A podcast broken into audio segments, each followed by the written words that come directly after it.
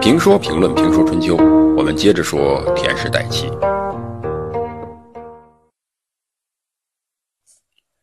国士高氏是周天子册命的世袭的齐国上卿，号称天子二手，在齐国的政治舞台上历来起着重要作用。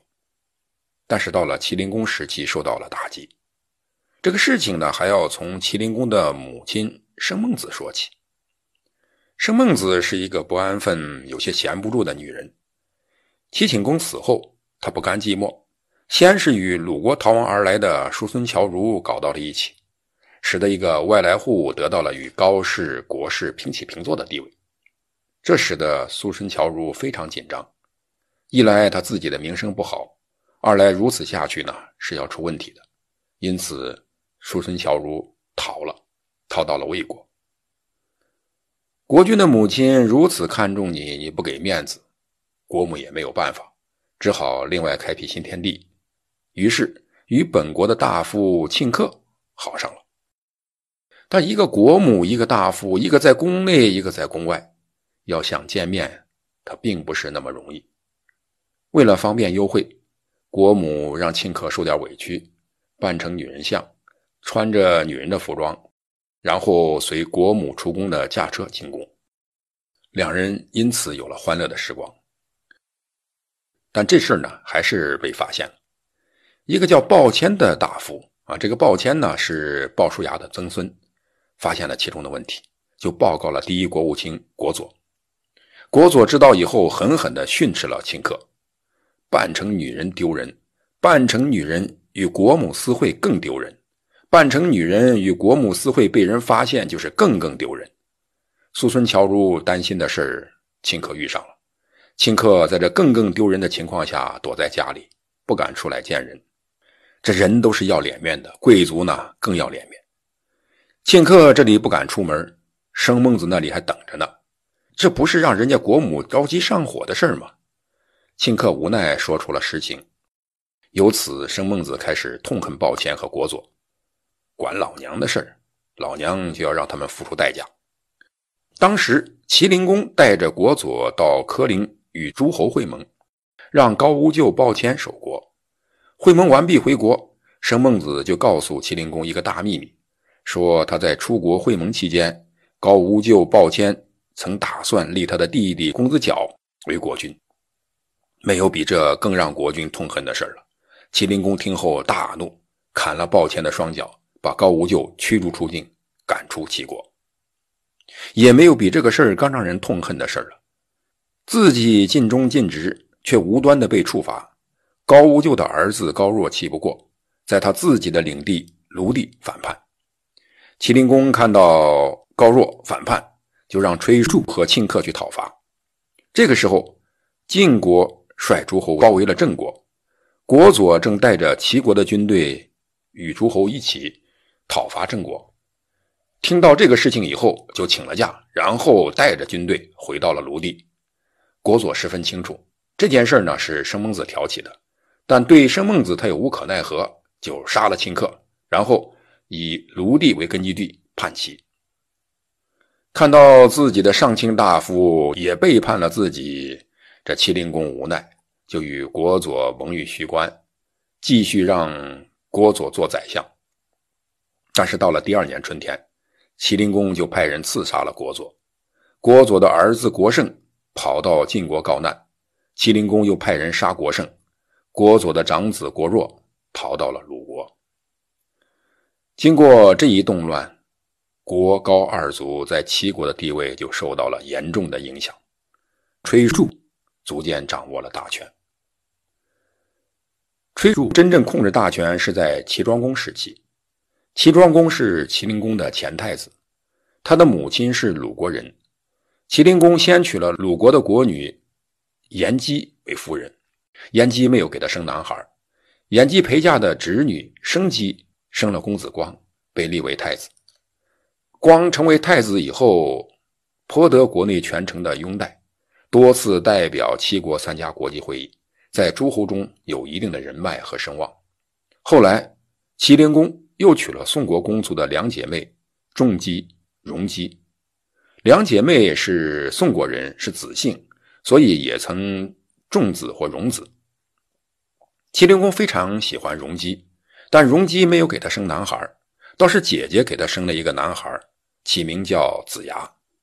姐姐把子牙过继给妹妹荣姬抚养，等于荣姬有了自己的儿子。被宠爱的荣姬有了自己的儿子，爱屋及乌的齐灵公也很疼爱子牙，这就出问题了。荣姬恃宠，常在齐灵公的枕边吹风。让麒麟公立子牙为太子，不太被宠爱的姐姐倒是比较冷静，认为这样会害死自己的亲生儿子，于是求见麒麟公，谏阻道：“万万不可以立子牙为太子，废除立嫡子的老规矩，不是什么好兆头。太子光已经确立很久了，名列诸侯，声波四海，谁人不知？您现在无缘无故的废了他，不是明摆着扇那些？”与光交好的诸侯的耳光吗？夫君不看僧面也得看佛面，明目张胆的挑衅友邦人士和国内大臣，随意废立太子，一定不会有什么好结果。到时候您一定会后悔草率的做出了这个决定。麒麟公倒是把事儿想简单了，他说：“这事儿呢，在我而已，我想立谁就立谁。”于是就改立公子牙为太子，使高后为太傅。麒麟公的确把这个事情想简单了，因为这不只是谁当太子的问题，而是两种势力的问题。前太子和现太子的背后都有大家族的影子，谁上台谁下台，影响的是政坛的政治配置。因此有人不干了。结果在麒麟公病重以后，支持前太子的齐国大夫崔杼不愿看到高师掌权，偷偷的把元太子光接回。重新立为太子，趁麒麟公卧病在床不能亲政，太子光在朝堂之上将荣姬给杀了。病中的麒麟公听说后气血逆行而死。崔杼拥立光为君，史称齐庄公。齐庄公继位后第一件事就是把子牙流放到穷乡僻壤，然后清洗了他的党羽。崔杼杀高后兼并他的家事。后来觉得还不解气，干脆派刺客把子牙也给杀了。在这种情况下，崔氏掌握了朝政。但是按照传统的说法，像崔杼这样弑君的人，一般是没有好下场的。无论国君再怎么混蛋，都是不能杀的，因为在传统社会中，弑君是硬伤，什么时候都可以拿出来做借口来收拾你。晋国的赵盾。鲁国的东门相仲，齐国的崔杼都被当作典型，但崔杼并不是被仇人所害，而是因为家务事引起的，被自己人杀了。对此的解释仍然是报应。崔杼有个叫东郭衍的家臣，他的姐姐长得非常漂亮，嫁给了齐国唐公，并且有了孩子。后来唐公死了，自己的家臣有丧事。崔杼作为主子，驾车前去吊唁，这一去就看到了漂亮的寡妇，心中的女神唐江，于是便想让东郭衍帮忙把唐江娶过来。东郭衍说：“不行，同姓不通婚。您是丁公的后代，下称我是桓公的后代，咱们是亲戚。”崔杼觉得这是一个问题，就占卜，看神灵的意见。占卜的结果让太史看，太史都说吉利。但是田氏的陈文子认为不吉利，同样的卦象解释当然会不一样。陈文子说：“丈夫跟从风，风坠落妻子，不能娶的。而且他的爻辞说为石头所困，居守在吉利中，走进屋不见妻，兄。这大意思呢？被石头所困，意味着不能成功；居守在吉利中。”意味着所依靠的东西会让人受伤，走进屋不见妻兄，意味着无所归宿。但崔杼就是看上了唐江，说她是寡妇，死去的丈夫已经承担过这个凶兆了，于是就娶了唐江。娶了漂亮的媳妇就是惹事儿。还是那句话，人都不傻，你看着漂亮，别人看着也漂亮，看着漂亮就想入非非。地位低的就想办法偷，地位高的就想办法抢。结果，地位比崔叔高的齐庄公也看上了唐江，就直接和唐江来往。齐国都是他齐庄公的，你崔叔有什么办法？但齐国是他齐庄公的，这唐江呢还是崔杼的，妻子还是自己的。齐庄公做的太过分了，他不仅以唐江偷情，在崔杼的家里做这些事情，而且还把崔杼的帽子赐给别人。崔杼的这个恨呐，是每一个男人都能想到的。当初是他立的庄公，现在他又想借晋国的力量废掉庄公，因此挑拨齐晋之间的关系。但是，利用国际手段来解决这个事情呢，它需要时间，也需要时机。时机还是在国内出现了。齐庄公曾经为了一件事痛打了一个叫贾举的宦官，这个贾举呢就成了崔杼的同盟。杀国君是需要同盟的，尤其需要内应。于是贾举就为崔杼找机会杀死齐庄公。这一年夏天，举国国君来齐国，照例崔杼是要作陪的，但崔杼推说有病没去。崔杼一说自己有病，齐庄公就想入非非了。他借口探望崔杼来到他家，但谁都知道呢，他是来干什么的。齐庄公说是来看望崔杼，却直接走进了唐江的内室。唐江与崔杼从内宫的侧门出去。这个时候的情况是，齐庄公身边没有侍卫，跟随他的宦官贾举禁止了所有的庄公的随从入内，然后自己走进去，关上大门。齐庄公浑然不知，进了门以后不见唐江，就拍着柱子唱歌，告诉唐江：“我来了。”但是埋伏好的崔杼的家臣听到歌声，一哄而上，把齐庄公围上。齐庄公这才发现。他一唱歌呢，就有人要他的命。看来他歌唱的真的不怎么样，于是就不唱了，登上高台与杀他的人讲条件。先是请求和解，然后请求盟誓，最后请求在太庙自杀。任凭齐庄公怎么说，崔杼的家臣就是不答应。他们说：“这里靠近君王的宫室，我们只接到巡夜搜捕淫贼的命令。”不知道还有其他命令。齐庄公知道没有其他办法了，就跳墙。狗急了也会跳墙，齐庄公也跳墙，在跳墙的时候被箭射中了大腿，掉在了墙内。齐庄公就这样被崔杼所杀。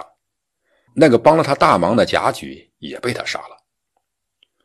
崔杼立齐景公为国君，而自己出任宰相，庆封做左相，两个人。以居住在国都之内的人在太公的宗庙歃血盟誓，说谁不跟从崔庆二世，就别想活下去。齐景公继位后的第一年，公元前五百四十七年，崔杼就出事了。崔杼生有儿子成和姜，他们的母亲去世，崔杼又娶了唐姜，生下了儿子明。唐姜成为女主人以后。让他的前夫之子吴咎和弟弟东郭衍做崔氏家族的相，然后他们借机废了太子成，把唐江的儿子明立为太子。成被剥夺了太子的地位，请求到崔邑告老还乡，崔杼答应了，但二相不同意，说崔邑呢是崔氏宗庙所在之地，成不能去。看到这个请求也没有通过，成将恼怒。就告知庆丰，庆丰本身呢也不是什么好鸟，正想借机除掉崔杼，独揽大权，于是火上浇油。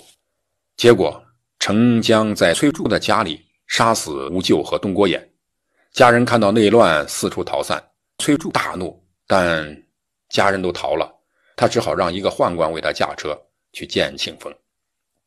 庆丰说：“行，我替你报仇，杀掉程和江。”于是派崔杼的仇人卢普撇攻打崔氏，不仅杀死了程江，而且还灭了崔氏一族。然后回报崔杼说：“我把他们都杀了。”一瞬间，崔杼无家可归，成了孤家寡人。没有了家人，还有什么活头？不久，崔杼也选择了自杀。庆丰如愿当上了相国，大权独揽。庆丰掌了权，但他并不喜欢权，而喜欢打猎，嗜好喝酒。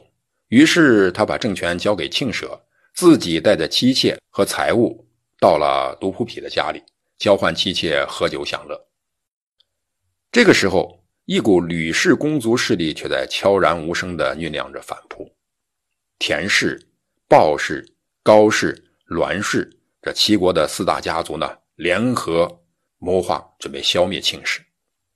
这年冬天十月，庆丰在莱地打猎，田桓子啊，程无宇跟从。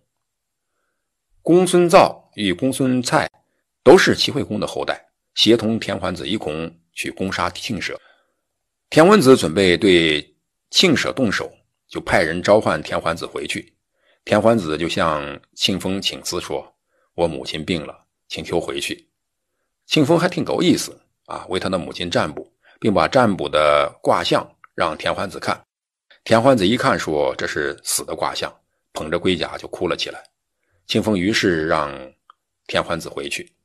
庆慈听到这事说祸难就要发生了，让庆丰赶快回去。但庆丰不听，结果田桓子渡过河以后，就破坏了船，毁掉了桥梁。庆舍派出甲兵维护庆丰的攻势。但是四家族的屠众共同击破庆氏之家，庆丰回来不能进家，逃亡到了鲁国。齐国人责备鲁国，庆丰又逃到了吴国。吴国把朱万这个地方赏给了庆丰，庆丰以族人居住在东方，比在齐国的时候还富有。那后来呢？庆丰被楚灵王所杀，这个我们在前面提到过。庆丰流浪到吴国。退出了齐国政坛，栾氏公孙造与高氏公孙蔡共同执政，齐国进入了栾高氏执政的时期。这两族人亲密合作，维持着吕氏政权。公元前五百三十九年与公元前五百三十四年，公孙造与公孙蔡相继去世，公孙造的儿子栾师与公孙蔡的儿子高强共同执政，田豹扶正，田氏作为一股新兴的政治力量。登上了齐国的历史舞台。